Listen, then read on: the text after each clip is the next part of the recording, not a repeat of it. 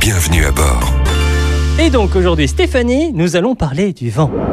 Stéphanie, mais elle n'est pas là Morgane, j'ai l'impression que vous vous êtes pris un vent. Mais qu'est-ce que vous faites là, Laurine Stéphanie vous a pas répondu, j'ai pris les devants. ah, c'est le cas de le dire, oui. À défaut du vent d'hiver, le vent d'automne a quand même bien soufflé ces dernières semaines. Oui, Morgane, le vent souffle sur les plaines de la Bretagne armoricaine, mais pas seulement. Entre simples rafales de vent et tempêtes, il y a plusieurs bons réflexes à avoir quand nous sommes au volant sur l'autoroute. Alors, le premier, c'est de s'informer avant de partir, avec Météo France, la carte de vigilance et bien sûr sa nef 177.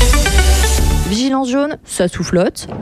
Vigilance orange, attention, notamment sur les viaducs ou sur les hauteurs, où les conditions de circulation peuvent être sincèrement chamboulées. Et vigilance rouge, ben là, vaut mieux rester à la maison. Bon, allez, admettons, c'est un jaune orangé et on peut quand même prendre la route. Eh bien là, on réduit sa vitesse, on augmente ses distances de sécurité. Ça permet d'anticiper certaines situations dangereuses, comme les obstacles sur les voies. Ah oui, bien sûr, les fameuses branches, les arbres, ou encore comme dans tous les films d'action là, vous savez, lorsqu'il y a des tempêtes, à un moment donné, on voit une vache voler.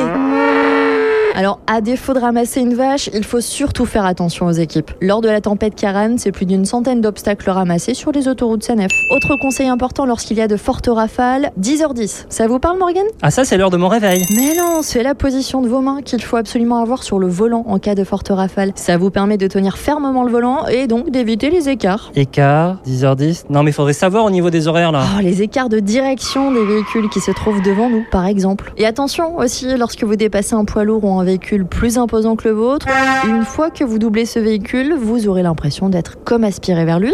Vous l'intérêt de bien maintenir son volant et de réduire sa vitesse. Laurine, vous savez avec quoi on mesure le vent Non, dites-moi. Avec un anémomètre. C'est comme une trompette, c'est un instrument à vent. Ah, je comprends vraiment pourquoi Stéphanie vous a abandonné. Vous êtes insupportable. Ah, on a oublié les conseils d'Evelyne Delia. Dites-moi, j'interviens parce que vous avez oublié de donner la météo sur la Charente-Maritime et sur Foura particulièrement. Mais c'est pas Evelyne Delia. Mais Vous êtes sûr Retrouvez toutes les chroniques de Sanef 177 sur sanef177.com.